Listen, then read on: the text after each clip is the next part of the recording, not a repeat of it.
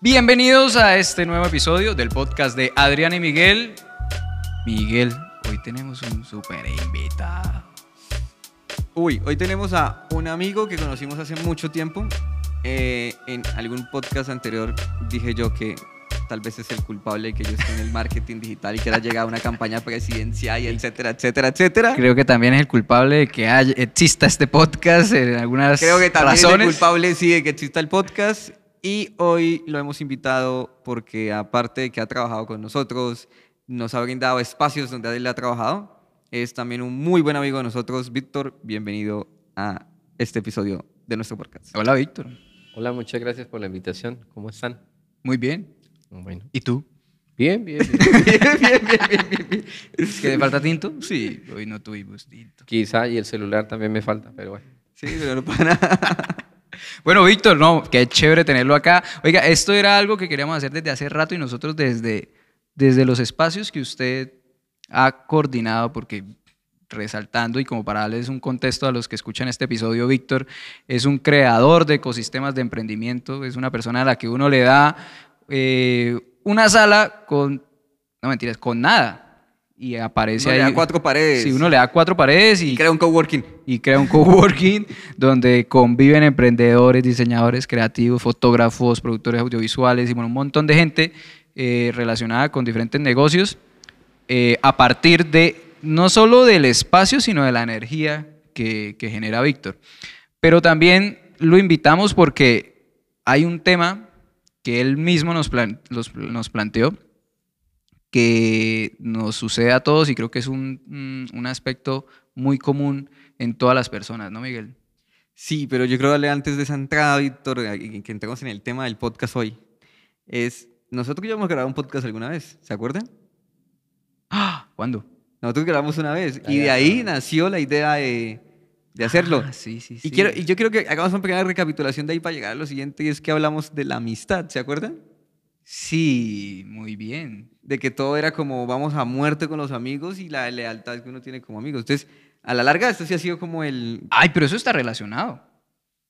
Eh, Eso está relacionado con el tema. Es que todavía no les vamos a dar el tema. Esperen, esperen, escuchen cinco minuticos más.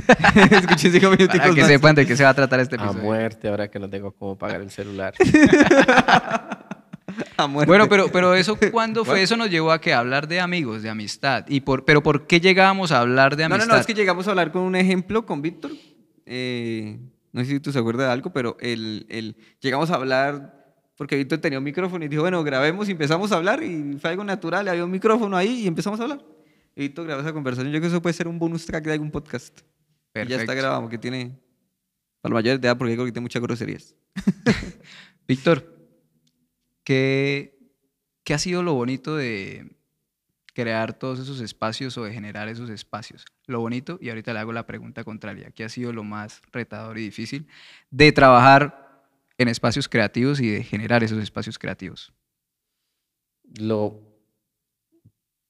lo primero que quiero decir es, con base al podcast primario, eh, todo surgió fue pues precisamente, es que todo está relacionado. Ustedes hablan del creador de espacios y precisamente me nació la idea de crear un espacio para generar podcast. Y yo les dije, venga que lo necesito. Ahí fue. Y todo es accidente. O sea, eh, yo creo que esa palabra va a estar durante mm, lo que transcurre el podcast y creo que eso hace parte como de lo transversal y es todo es accidente. Todo es accidente. Entonces, cuando ustedes hablan de aquel podcast, fue por eso, porque fue un accidente que dije, creo que se tiene que generar un ambiente y los tenía ustedes cerca y les dije, venga, lo hacemos. De ahí es que creo que ustedes dicen que hoy estamos acá. O sea que esa accidentalidad es un, esos son partes de los procesos bonitos que se dan simplemente por estar, tener como un equipo o un- unos amigos que al final generan una confianza para hacer algo que quizás uno solo no la podría hacer. ¿Sí? Miren, yo suelo divagar a partir de una palabra y en ese momento lo estoy haciendo.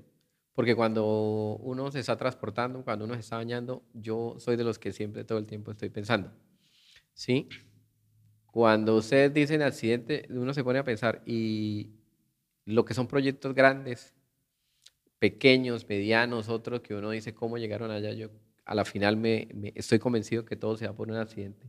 Cada cosa pequeña que nosotros estamos eh, generando, por ejemplo, la reunión que estamos aquí los tres, es exactamente igual en escala a algo grande, como de pronto eh, mm, eventos grandes, que uno dice, es un accidente, de que uno dice, oiga, empecemos y evoluciona, evoluciona, evoluciona, hasta que termina en algo materializado.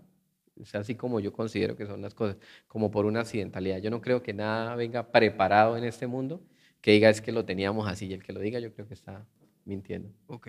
Wow, mm. qué interesante, porque al final, pues sí, tiene mucha razón, porque todo viene siendo casualidades de la vida, ¿no? Nosotros nos conocimos por un accidente.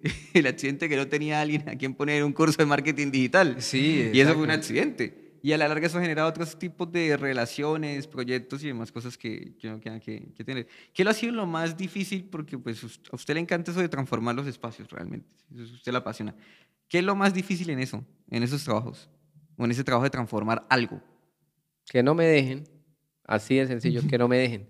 Yo no sé, yo no sé si yo soy extraterrestre o, o qué. Pero como usted lo decía, a mí me en cuatro paredes y yo no me quedo quieto porque también vuelvo y les digo, eh, mi, mi cerebro siempre está pensando, entonces mientras me estoy bañando, puedo estarme enjabonando, pero al mismo tiempo estoy pensando en algo tanto que la ansiedad me dice, yo quiero que ya llegue la tarde o ya quiero que llegue el momento de esas cuatro paredes porque ya me las imagino así. Y tal cual, creo que lo he visto en películas donde uno dice, así como lo pinté, así lo dejé. Ahora viene algo. Entonces, ¿en dónde está? Fácil, en que me digan, no se puede, eh, no está permitido, no es. De resto, ustedes fueron los primeros testigos cuando llegaron, cuando eh, nos conocimos por un accidente, que ustedes eh, quedaron de alguna manera cautivados con un espacio. Nada, nada, y vuelvo a digo la palabra accidente, nada estaba premeditado, no hubo un arquitecto, no hubo un diseñador de interiores, ustedes vivieron parte del proceso y volvamos a cambiar, y volvamos a cambiar, y volvamos a cambiar, y así fue como fue el primer espacio. Mm, ustedes saben de, qué espacio estoy hablando. Pero si es por hablar espacio, la sala de mi casa también está constantemente en movimiento. Cada vez que hago aseo todas las mañanas. Cada vez que hago aseo todas las mañanas.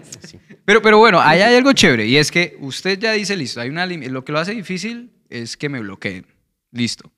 Entonces, parte de que usted está convencido, ¿sí? Del poder que tiene, de transformar un espacio no solamente físicamente, sino energéticamente y de cosas para que ahí sucedan eh, movimientos creativos, ¿sí? Que ahí se genere un ecosistema donde, donde más personas se conectan para hacer X o Y cosas.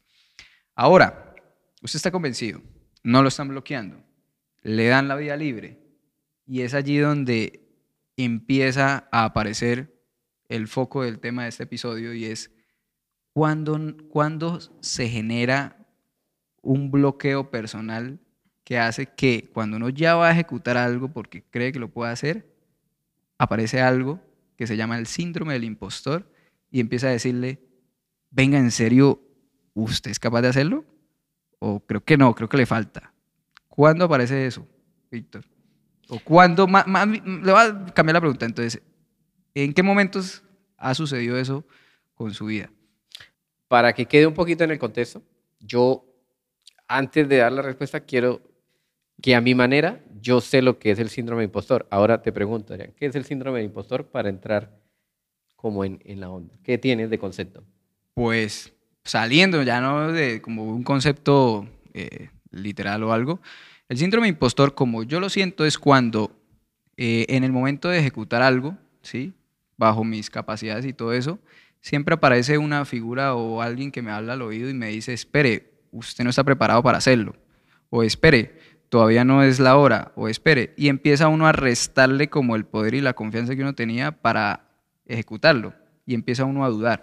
No son variables afuera, eh, alguien que le está diciendo porque no tiene ese recurso, sino uno mismo empieza a generar otro Adrián, pero ese Adrián negativo que le está diciendo, no, no lo puedo hacer, espere tantico y tal, y empieza a generar un bloqueo.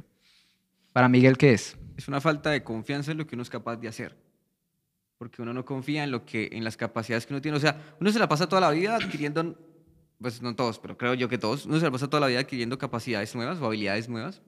Y en el momento en que uno las tiene que enfrentarse con un tercero, porque no solo uno las enfrenta con uno mismo, uno tiene que enfrentarse con otro, uno dice como, uy, no, espere, yo creo que tengo que prepararme más. Uy, no, yo necesito, yo no me presento a esa empresa porque creo que todavía necesito entrenarme más o ir a más cosas. Uf, yo no voy a esa entrevista. Uf, yo mejor no le hablo porque me da miedo porque yo no sé qué decirle a esa persona, ¿sí? Ujú. Creo que eso es el síndrome, es cuando uno siente, o, o sea, disminuye la confianza en lo que uno es capaz de hacer respecto a una actividad que tiene que ser con terceros, o sea, con otra persona. Voy a colocar otro ejemplo. Yo no quiero ir a ese podcast. Pues es un ejemplo, ¿no? Yo no quiero ir a ese podcast. Yo no quiero ir a ese podcast, pero es un ejemplo como los que... los que. Eh, eh, el ejemplo es que usted dijo que sí y cuando está ahí sentado empieza a decir no. No, ¿usted qué hacía aquí? ¿Yo Sí. por qué vine? que creo que van a tener que cortar, que creo que van a... Es ahí donde aparece el Víctor Y Impostor. ahí donde Víctor ya está pensando, bueno, esto que voy a decir, lo que dije, de pronto Miguel lo corta, de pronto esto sí le gustó a él, de pronto lo otro tal cosa. En fin, Por eso, ¿cuál es su definición? Bueno, listo, ya dimos el contexto, ya ustedes dieron el contexto y sobre ese pues voy a dar la respuesta de lo que ustedes decían. Mientras estaba pensando y voy a aplicar un término nuevo que yo lo llamaría el síndrome de la ansiedad múltiple, que genera el síndrome del impostor. Síndrome de la ansiedad múltiple. Listo. ¿Qué es eso? Eso viene con lo que estábamos hablando de la ansiedad de hacer varias cosas. Entonces, no he terminado una, ya quiero hacer otra. ¿Sí? Y recuerdan lo que usted decía, los espacios. Entonces, este espacio, pero, pero hay otro que ya me está esperando. Entonces, es una ansiedad como por hacer las cosas, por hacer las cosas. Y en eso uno dice, lo que hice ya de pronto no me gustó. O de pronto no le va a gustar a alguien, más bien lo transformo. Ya les- Entonces, es una ansiedad constante, múltiple, que lo hace a uno de alguna manera ser inseguro de uno mismo. ¿sí? Ok.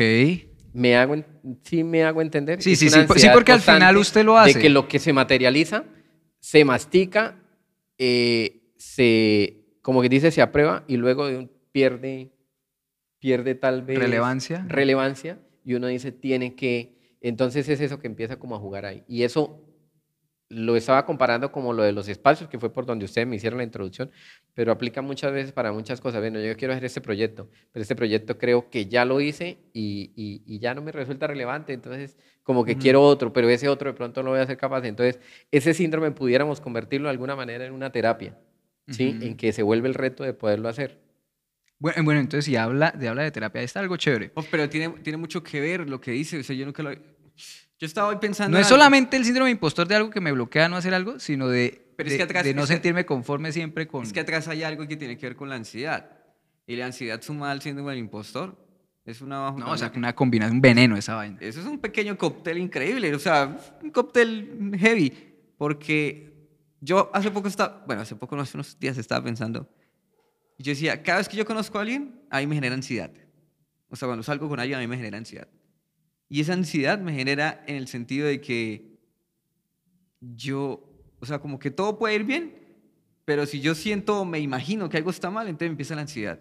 Y cuando me empieza la ansiedad, me empieza el síndrome del impostor. Entonces uno empieza a decir como, uff, ¿será que soy lo indicado? ¿Será que yo sí soy buena persona? ¿Será que yo sí soy buena pareja? ¿Será que, uf, ¿será que lo estoy abrumando? ¿Será que estoy haciendo más de la cuenta? ¿Será que no estoy haciendo mucho? ¿Será que debería hacer más? ¿Será que esto? ¿Sí? Entonces uno empieza a decir como que, ¿o será que, wow, ¿será que porque, será porque yo hace rato no tengo pareja? ¿Será que yo soy culpable? Sí, sí, y de pronto con la persona con la que estoy saliendo, pues puede fallar todo y etcétera. Al final, esa múltiple ansiedad que usted llama, uf, lleva el síndrome del impostor o, o no sé si viceversa, pero esas dos cosas combinadas es un veneno. pesan, pesan mucho más. Es lo que usted dice, por el hecho constante de uno estar en ansiedad y también no considerar que uno tiene las habilidades para hacerlo. Bueno, ¿y dónde más, es, a- dónde, dónde más es aplicable, Víctor? Ya hablando en contextos de la vida, porque aquí estamos diciendo como a nivel laboral, ¿cierto? Como a nivel profesional. Ya, pues Miguel ya lo tocó en un aspecto personal también. Pero si partimos de la, que la ansiedad, la ansiedad es como el- la necesidad de gestionar el futuro, que el futuro es incierto, es un supuesto, no sabemos qué va a suceder, y la ansiedad aparte de querer controlar el futuro que no ha llegado, ¿sí? ¿Cómo lo, ¿Cómo lo aplica usted en cosas de la vida? Porque aparte de, de, mm, como un creador de espacios, usted también es un creador de modelos de negocio, ¿sí? De emprendimientos, de eh, venta de productos, de un montón de cosas. ¿Dónde más lo ha sufrido ese síndrome del impostor y esa ansiedad múltiple? Quiero hacer un paréntesis. eh, creo que esto salió de ser un podcast a una terapia donde Miguel se descubrió por algo que yo dije. el- el entonces no es un paréntesis. ¿no? Sí, porque se sintió identificado. Entonces, dentro de la terapia, ya, yo ya, ya creo que tengo que cobrarle unos honorarios porque dijo que sí que... Es que, entonces aquí es donde, donde empezamos como, hola, mi nombre es Miguel. Sí, sí, sí. Ahora, Ustedes tenían que La decir, pregunta- hola, Miguel. El problema es que el tema nos Ahora- convierte en una terapia. ahora en este justo momento es cuando las personas que están viendo dicen, a mí también me está pasando. Está bueno, está bueno. Pero bueno, ahora sí, eh, por favor, replanteame la pregunta. ¿Dónde más lo ha sufrido? ¿En qué otros aspectos de la vida? Antes de venir acá sí lo, lo abordé, lo abordé, lo abordé, lo abordé y lo tengo presente. ¿Por Miren, qué? Se lo voy a decir a partir de ejemplos. Dentro de mis rutinas hay una que es los domingos de 8 a 10 a 11 de la mañana ir a jugar baloncesto porque se me volvió mi deporte favorito. Creo que esto no lo sabía, no sé, se lo voy a contar. Yo en sabía que era el voleibol, ¿no? No, Ah, baloncesto. no, el Ah, baloncesto. Sí, Yo el sabía baloncesto. porque yo le he visto los zapatos de baloncesto. Les Sí, voy sí, a contar esta que ustedes no la sabían. Desde hace tiempo que yo empecé a ver el baloncesto, pues mm, me gustó la habilidad que tiene, la exigencia que tiene y todo. Pero les voy a contar algo. Yo en ese juego hago absolutamente todo. ¿Saben qué me falta hacer? Cestas. La cesta. Cestas. La cesta. O sea, usted sabe driblar. eh, eh, No, me he vuelto un balón, especialista técnica. en pases. Eh, he creado mi propio estilo.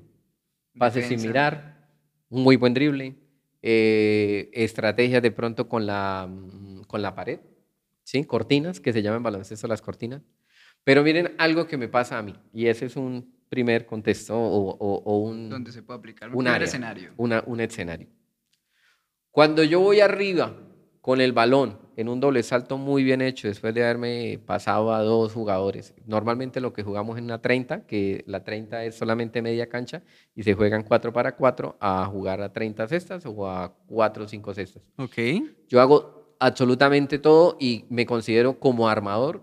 Creo que esa es la estrategia mía. Pero fíjense que justo arriba, después del doble salto, llega el síndrome del impostor. Impostor. En ese En momento. milésimas de segundo y me dice, ¿será que usted es capaz de hacerla?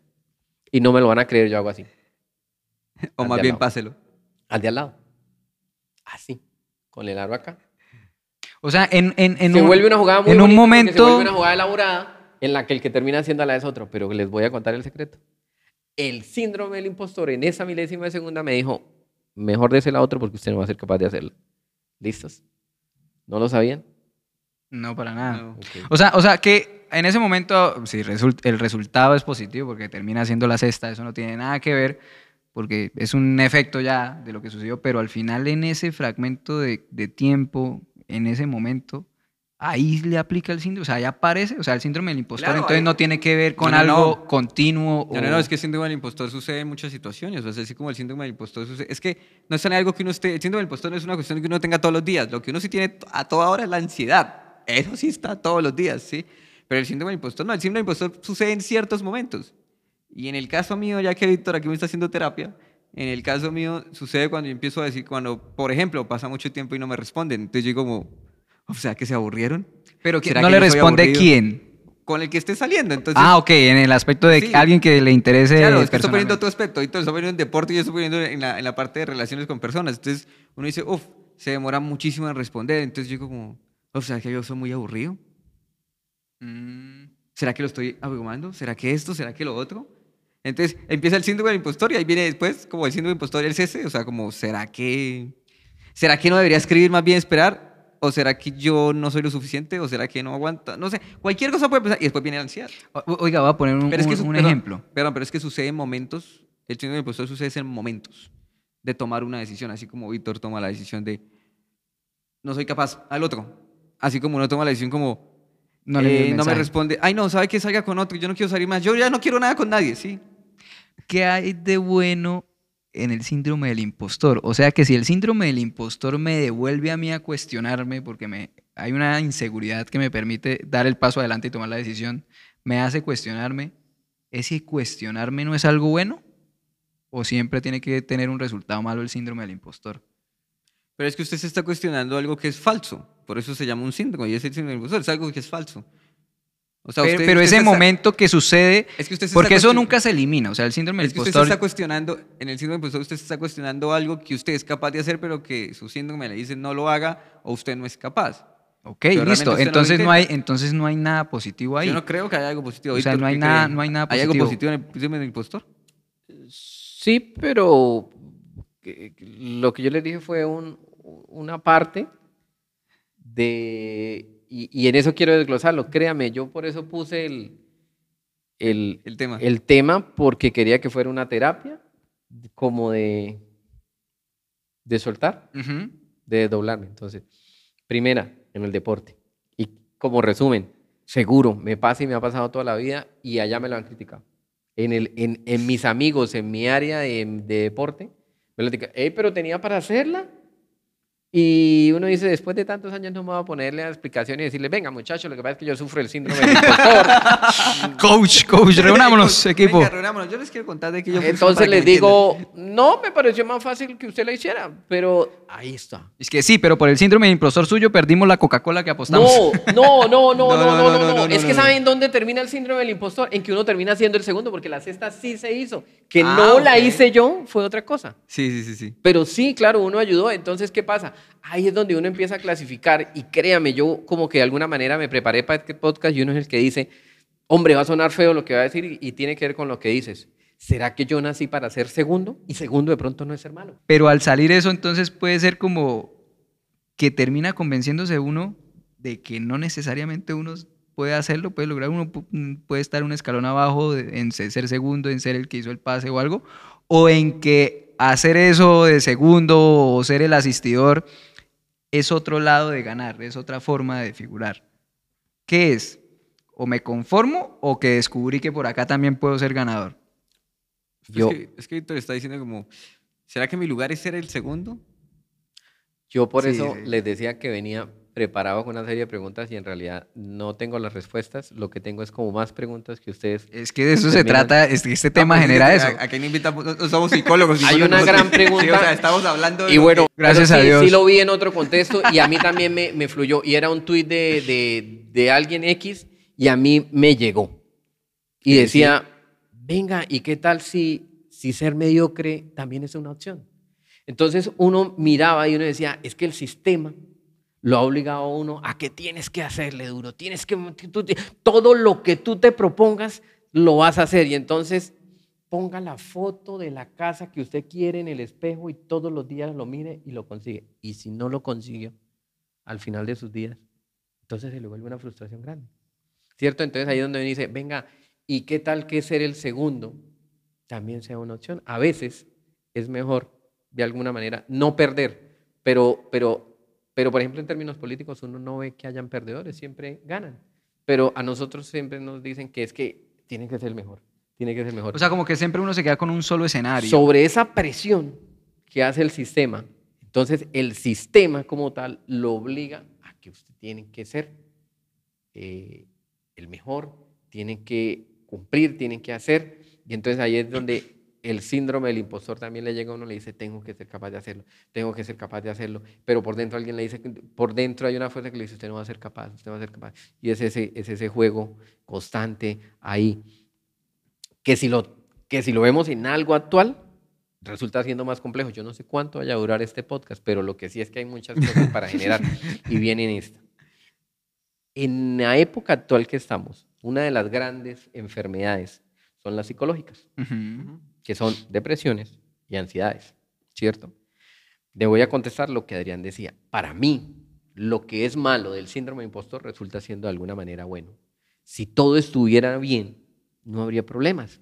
¿Y quién no quiere tener problemas? Entonces, si yo tengo un síndrome del impostor todo el tiempo, pero si yo me asumo el reto de estar luchando constantemente y asumo que perdí y mañana vuelvo y me levanto otra vez a pelear y todos los días va a estar ahí, ¿cierto? Hoy le gané, pero mañana él viene con más fuerza y vuelvo otra vez, me levanto con las ganas de pelearle. Si yo siento que hago mi, mi, mi opción más fácil, hombre, mi organismo, esa es mi versión, de alguna manera va a ser afectada por la depresión, por la ansiedad, que es la enfermedad eh, de moda. Y entonces eso se termina en suicidios, en depresiones, en un montón de cosas. Si yo asumo ese, ese síndrome de la depresión como un reto diario, en el que yo hago mi mejor ejercicio y digo, venga, no tengo nada que perder, ¿sí? Hoy le gano, mañana me puede ganar. Esa es una muy bonita posición. Sí.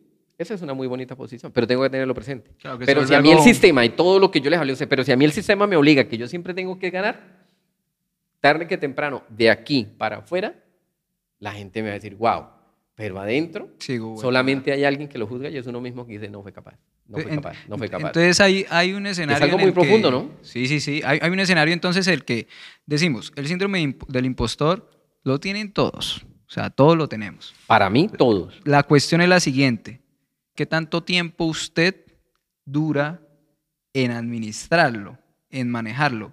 Y lo, lo que usted dice de que cada vez uno empieza un día sí, un día gana, un día no y todo eso, yo considero que cuando uno avanza o crece en relación a cómo combate el síndrome del impostor es en relación a cuánto me demoro yo cada vez que me aparezca en resolverlo, ¿sí? En solucionarlo y en, tomar una decisión que me permita avanzar.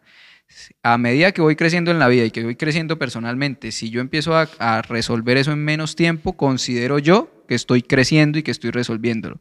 Porque el problema está es cuando ese síndrome del impostor me dura mucho tiempo y yo ca- cada vez aparece porque voy a iniciar una nueva etapa, proyecto personal, lo que sea, laboral, pero vuelve y ya me ha pasado y vuelve y sigue siendo largo el momento en el que yo tome decisiones y sigo estancado, sigo ahí ta, y dura mucho tiempo y pasan los años y sigo en lo mismo. Creo que es ahí donde uno no, donde uno no crece. ¿Sí? No sé, no sé Miguel cómo lo ve ahí.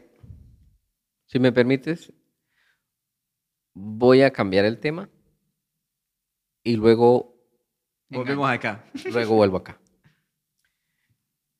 ¿Me va a hacer otra terapia? O sea, voy a, No sé empezar- si- voy a no empezar sé- a contar mi vida No sé personal. si se vaya a, no sé si se vaya a sentir relacionado. Esto es lo chévere de hacer un, un- No un sé si se vaya a sentir relacionado Es que con lo que voy a decir. podcast Voy a salirme del tema, pero luego de que, de que viaje, voy a aterrizar en la respuesta.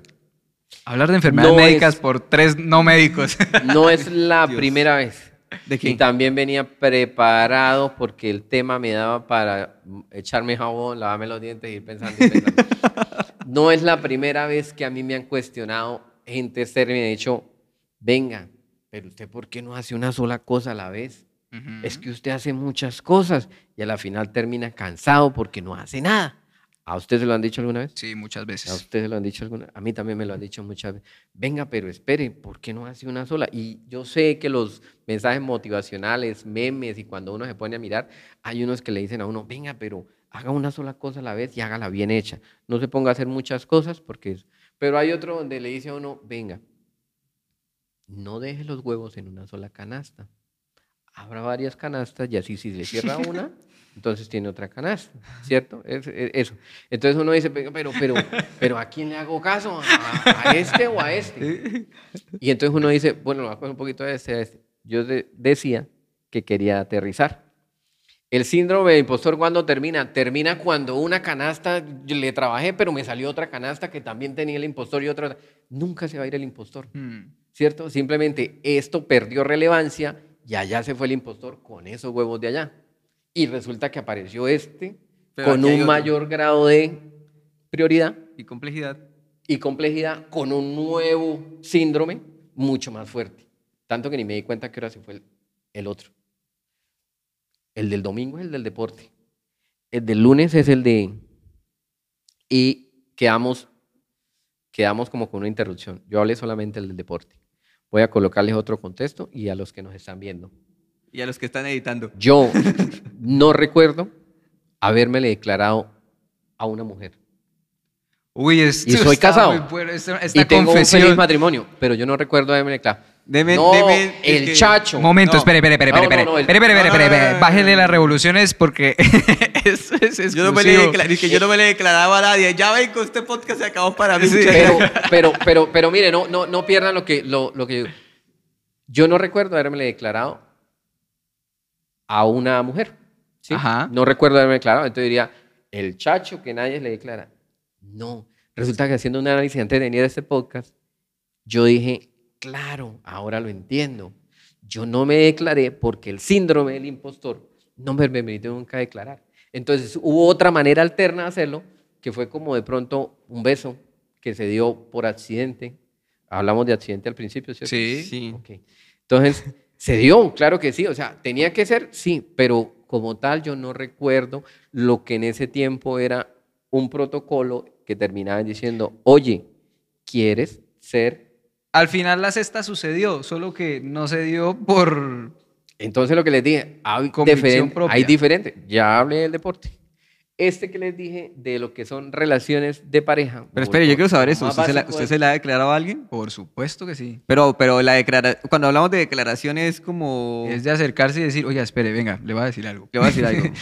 es que usted me gusta, es que la verdad me... O sea, de tener esa capacidad, pues eso es de val- muy- decirlo, de hablarlo y de decirle como usted me gusta y quiero que sea mi novia o novio. Es que yo creo que eh, puede ser el, el- el- ejemplo más práctico para, para que todos entendamos eh, un- una materialización del síndrome de impostor. Es eso, es declararle el cariño o algo a alguien, decirle eso. Pero eso es el síntoma. Oye, me no, pero fíjese que, oye, lo saludo porque este eh, es un amigo que siempre escucha los podcasts y, y me llamó, me escribió en el, en, el primer, en el primer episodio que hicimos de la primera Sí. temporada.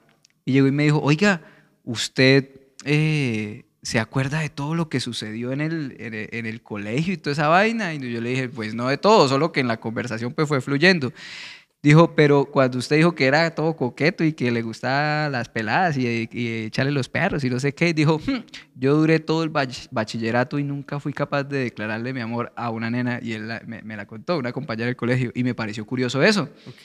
Yo le dije, ¿cómo así? O sea, dijo, sí, me diga, yo desde que entré a sexto duré todo el bachillerato enamorado, pero nunca fui capaz de decirle nada. Y eso, pues, eso es el ejemplo más práctico, porque uno sufre en esa etapa, que después pasa a etapas laborales, etapas de un montón de vainas, pero creo que lo más práctico, que uno no, es, no se A convence, mí me no entra el síndrome del impostor en eso. Yo sí lo hice una sola vez, pero a mí me entra el síndrome del impostor en eso es porque no sé cuándo es que hay que decirlo.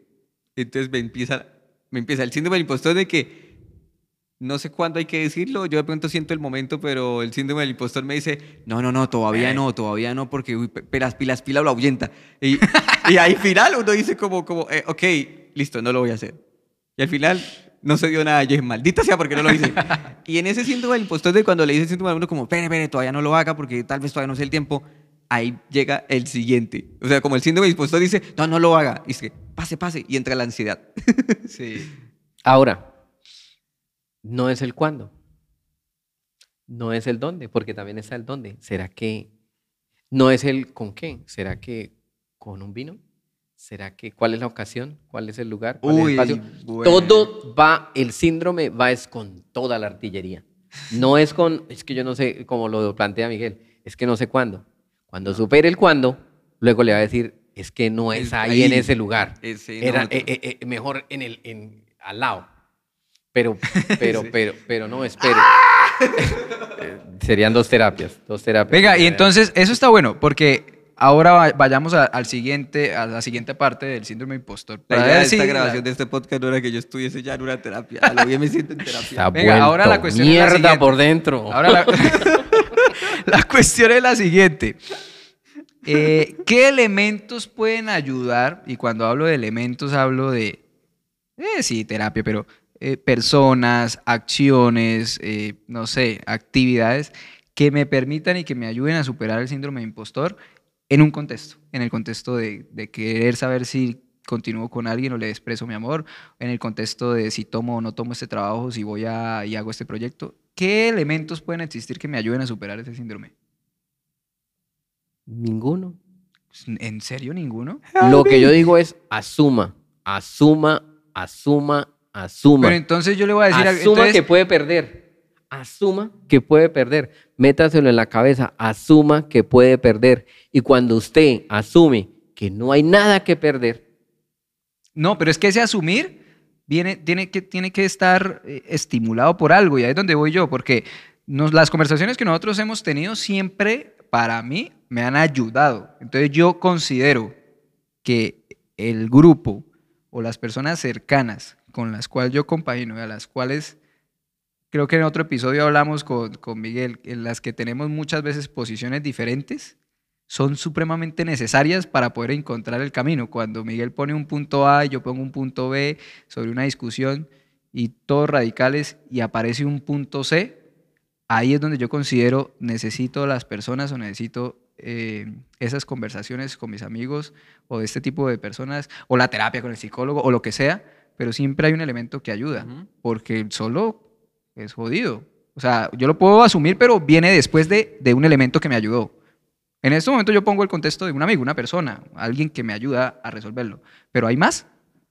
Yo, yo hice una charla una vez donde hablaba de los dulces motivacionales para mí. Las cebollitas. Sí, de los dulces creativos. donde vienen las cebollitas. Cuando yo le de decía a un Argentina. artista, venga, cuando usted tiene un bloqueo mental y usted ya siente que no, que "Ah, yo no puedo hacer esto, no, yo ah, no sé qué, usted necesita dulces motivacionales. Y los dulces motivacionales es qué lo hace feliz a usted. Olvídese del síndrome del impostor y el propósito y lo que tiene que hacer. ¿Qué es lo que.? No, marica, a mí me gusta, no sé, comer, irme a tragar hamburguesas. O soy fanático del cine o no sé qué. Entonces, súbale el volumen a eso y métale más candela a esa actividad que lo estimula. ¿Sí? No, es que a mí me encanta comprar ropa. No, es que a mí me gusta salir a trotar, ir a caminar, ir a cascadas, eh, visitar a, mi, a mis abuelos, no sé qué, siempre me gusta estar en la casa. Algo ahí, tiene que haber un dulce motivo. Vaya y hágalo. O sea, es como vaya y recárguese, vaya y recárguese.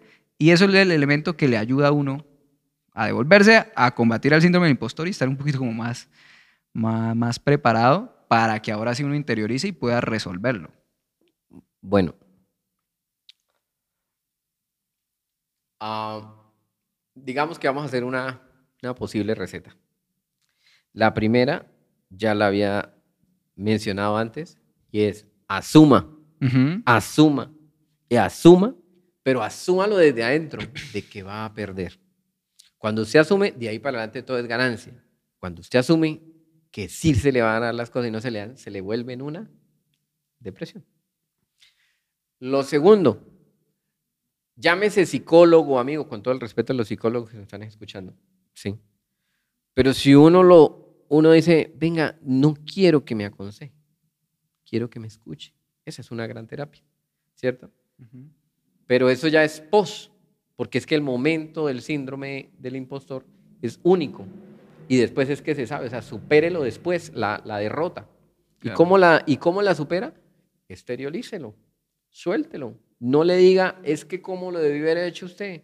Suéltelo. Y hoy hice un ejercicio con ustedes. Suéltelo, porque si no se lo traga también por dentro, Ujú. Sí, exacto. otras cosas. La tercera, que ya la hemos hablado afuera de cámara y que llevamos uno o dos años, es una receta que un amigo en común de nosotros nos dijo.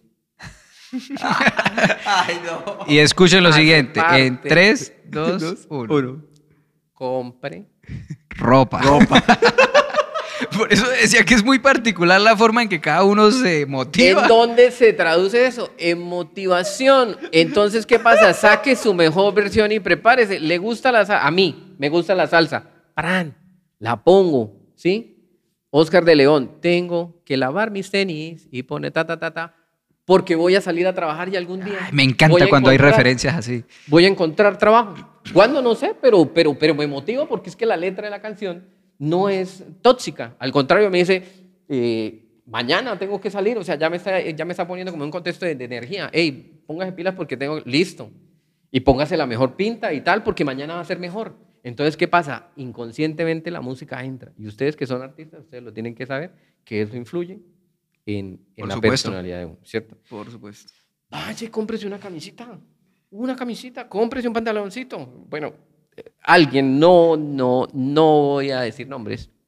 Alguien me decía, con la sola camisa, el pantalón pasa de sano, el pantalón no es necesario. Lo importante es la camisa porque es la que está en la parte de arriba. Es la que sale en el Pero plano quiero americano de decir, una foto. no estoy mencionando nombres. ¿listo? Acabas de curtir diciéndonos que grabamos dos podcasts el mismo día y nos Sí, cambiamos sí, la camisa. Los zapatos no salen. Es esta la que importa. ¿Listo? Uno cualquiera. Sara. Cualquier. Sa- Sara. Sara. Es un ejemplo. Es un ejemplo. Es, un ej- Es que hay muchos. cabe hay muchos. resaltar que Sara no nos patrocina en este podcast. Pero yo creo que sí te Tres. Es que esperamos que nos patrocine. me hiciste una pregunta y la estoy contestando. Es una posible receta de tres ingredientes. Perfecta. El primero, asuma que va a perder. Entonces métase en la cabeza. Voy relajado. Que Porque perder es un escenario. opciones. Listo. Bien. La segunda, que puede ser post, suéltelo con alguien porque si no usted se va a atorar, Sí. ¿cierto? Y va a llorar y va a, mejor dicho, y ahí eso hace daño. Eso hace daño. Y la tercera, cuando haya preparado, busque su mejor versión de manera que le dé una seguridad a usted, que usted llegue, la compre, la ponga, se mire en el espejo y digo, wow, qué lindo soy, qué guapo estoy, que no me conocía así. Entonces, consiéntase usted mismo de manera que de alguna manera se sienta seguro usted, porque el de allá no importa, el que importa es que yo me sienta seguro yo mismo. ¿Y cuál es el ejercicio? Pues, como decía el, el- aquel poeta, compre ropa. ¿Para qué? Para que usted se motive, pero es un decir, es un decir, simplemente busque, busque eh, factores que, el- que saquen su mejor versión de adentro y de ahí en adelante volvemos a la primera, si no se dio, no se dio. No se dio y listo. Ya. Asúmalo. Asúmalo. ¿Listo? Oiga, lo más, lo más difícil, y, y digamos para darle un, un giro también, ahora me pongo en la posición de cuando usted está al lado de alguien que está en ese momento atravesando fuerte en el combate con el síndrome del impostor. ¿Qué posición tiene usted? Voy a poner un ejemplo, su esposa. Y voy a poner otro ejemplo, un amigo. ¿Qué posición asume usted ante ese sí- síndrome del impostor y ante ese momento que está sucediendo? ¿Qué posición puede asumir usted?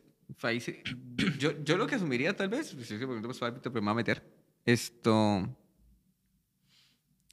Lo que pasa es que es muy difícil aconsejar a alguien sobre esos temas, o sea, como enseñarle que existe síndrome del impostor y lo que uno necesita es esto, esto y lo otro. Mm.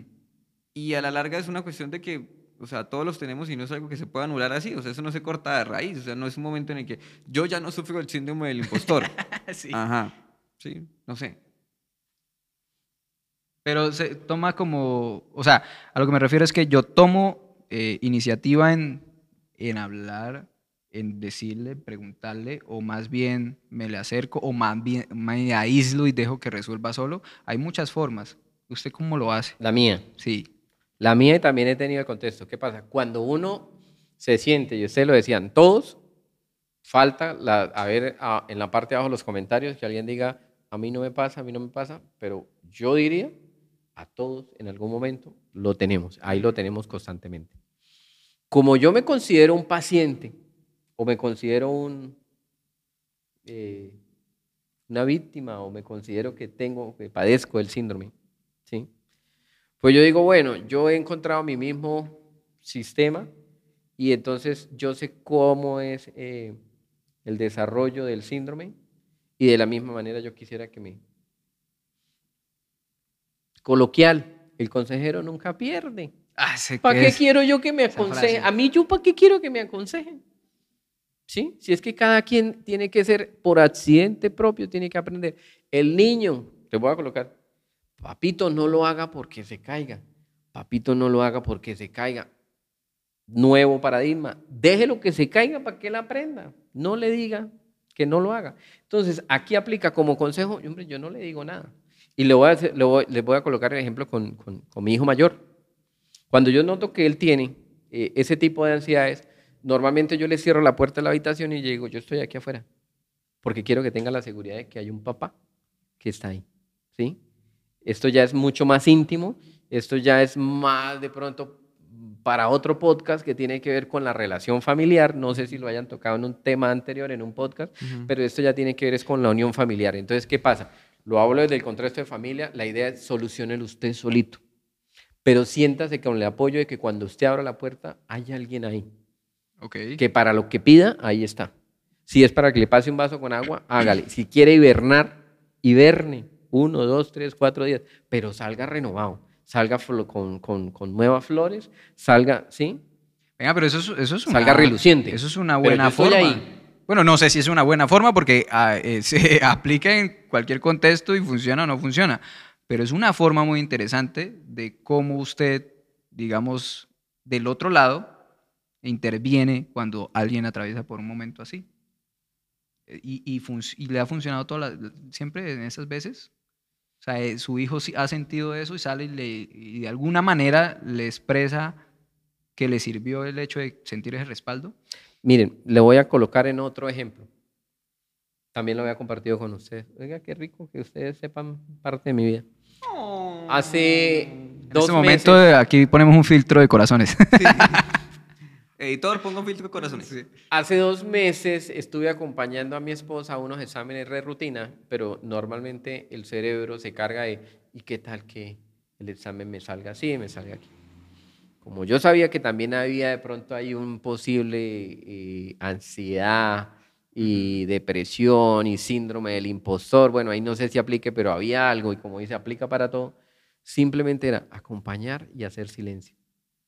Al final de que pasó todo el proceso y que todo salió bien, ¿saben qué me dijo mi esposa? Gracias por el apoyo. Yo le pregunté, con lo más sensible, con lo más de fibra, yo le dije, ¿me sintió? Me dijo todo el tiempo. Entonces sí funciona. Si hay una bioquímica que uno dice, sí, y la acompañé, pero no era capaz de expresarle con palabras porque no quería saturar, no quería sonar de cajón, no te preocupes que todo va a estar bien. Sí, que no siempre lo positivo entonces viene siendo una terapia correcta. Mm, Porque pero siempre se va a quedar uno en el escenario. Pero eso sirve siempre. sí, Mm. a, a mí me ha pasado ya en varias ocasiones en las cuales lo he hecho y, me, y lo han hecho conmigo también. Es como. Están al lado, pero. O sea, la cabeza de uno está tan saturada de ciertas cosas que yo lo que menos quiero escuchar son frases cliché porque ni la otra persona sabe qué decir muy bien, ni yo sé, ni yo sé qué responderle a usted. Eh, yo solo quiero que alguien esté ahí y ya. Y funciona muy bien. Les voy a votar otro, otro inédito, pero también ustedes hacen parte de ese inédito. Hace uno o dos años, mm, más o menos en ese lapso de tiempo, murió mi papá y no tuve la mejor relación con mi papá. Cuando me llegó la noticia, muy, muy sorpresa, como un día cualquiera me dijeron, eh, su papá murió. Como no teníamos afinidad y no teníamos el contacto, pues me sentí en un ambiente muy extraño de decir, ¿y ahora qué tengo que hacer? Tengo que llorar. ¿Y ahora qué ¿Qué hago? ¿Aquí se llora o qué se hace? Yo no sé hasta cuánto dura este podcast, pero se está ampliando. Y créanmelo, no sabía qué hacer. Entonces recurrí. Y en ese momento yo dije, ¿qué hago? Y sentí que mi esposa no era la persona correcta. Porque usted tiene que buscar en su momento quién, a qué horas, cuándo. Diga, pregúnteselo usted mismo. Ujú. Respóndase usted mismo. Lo que yo trato de decir, usted tiene problemas, solucionenlo usted mismo. No busque que otro lo solucione. Con el respeto de todas las personas del Ujú. gremio de la psicología. No me deja mentir Adrián. No sé si fue por un accidente que me llamó yo. Adrián. ¿Qué hubo, Adrián? Eh, creo que Adrián es la persona para contarle. Adrián, es que estoy pasando por un difícil momento. Mm, Se me murió papá y no sé cómo afrontarlo. Uy, lo siento mucho. No, pero Adrián, déjese de maricadas. Es que no sé cómo afrontarlo. No me vaya a decir frases de cajón. Entonces Adrián como que se sacudió y me dijo, sí, sí, sí, sí, sí. yo no le respondí así. Sí, sí, sí, sí, sí, sí. Eh, Él no se acuerda, pero yo le dije, no, entonces, ¿qué quiere que haga? Le dije, "Mm, ¿qué quiere, quiere que estemos? Y yo, bueno, listo, hágale. Y yo puse la cita. En Adrián- Pampayá, en cabecera. Adrián eh, fue acompañado de Miguel y fue acompañado. Y terminamos hablando de todo, menos del evento de ese día, que había sido el funeral. Hablamos de otras cosas, hablamos de todo, pero me dio una tranquilidad, una vibra en la que le dije, bueno, ahora sí me toca irme. Y fui derechito, derechito, derechito al funeral. Me encontré, y no, ojo, ahí también estaba el síndrome del, impostor. Yo hacía tiempo no me conectaba con mi familia. Y quizás ese, ya, el muerto, que era mi papá, ya estaba en el cajón. Pero entonces el, el síndrome del impostor era, ¿y cómo saludo a mi hermana? Usted no ¿Cómo saluda a mi hermano? Usted no, no sé qué. ¿Y cómo saluda a mi cuñado? Y si nosotros tuvimos unos roces en el pasado, eh, ¿los sigo manteniendo? ¿Qué postura tomo? Y ahí estaba también presente. Entonces, fíjense, la terapia se dio y ni ustedes eran profesionales, simplemente necesitaba un espacio para quizás, no sé, cómo bajar esa presión que había, esa ansiedad, esa, y se dio y, y- y fue muy bien y cosa que aprovecho el momento para, para agradecerles.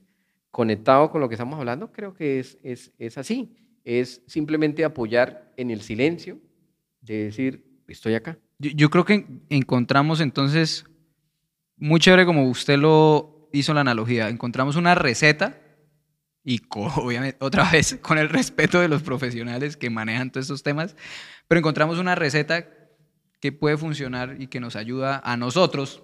No sé si a ustedes, es- no, no, no, no, no estamos diciéndole que lo hagan, pero es una receta que, que digamos, funciona para que podamos solucionar o por lo menos llevar ese tema del síndrome del impostor y qué chévere que usted no, eh, haya venido como a, a ser parte del podcast de Adrián y Miguel y además que haya propuesto el tema, porque usted propuso el tema, eh, y que lo podamos discutir acá, debatir y encontrar esas, eh, eh, esos ingredientes de esa receta para aplicarlos y saber que pueden funcionar o no pueden funcionar, pero encontrar al menos muchos más recursos para saber llevarlo.